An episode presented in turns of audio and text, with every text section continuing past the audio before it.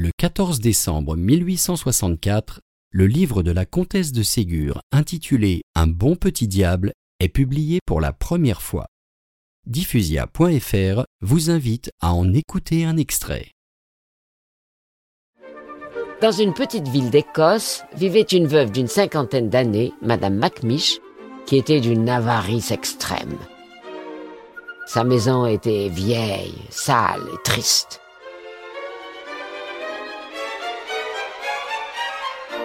Elle tricotait dans sa chambre du premier étage, misérablement meublée, et jetait de temps en temps un coup d'œil à la fenêtre.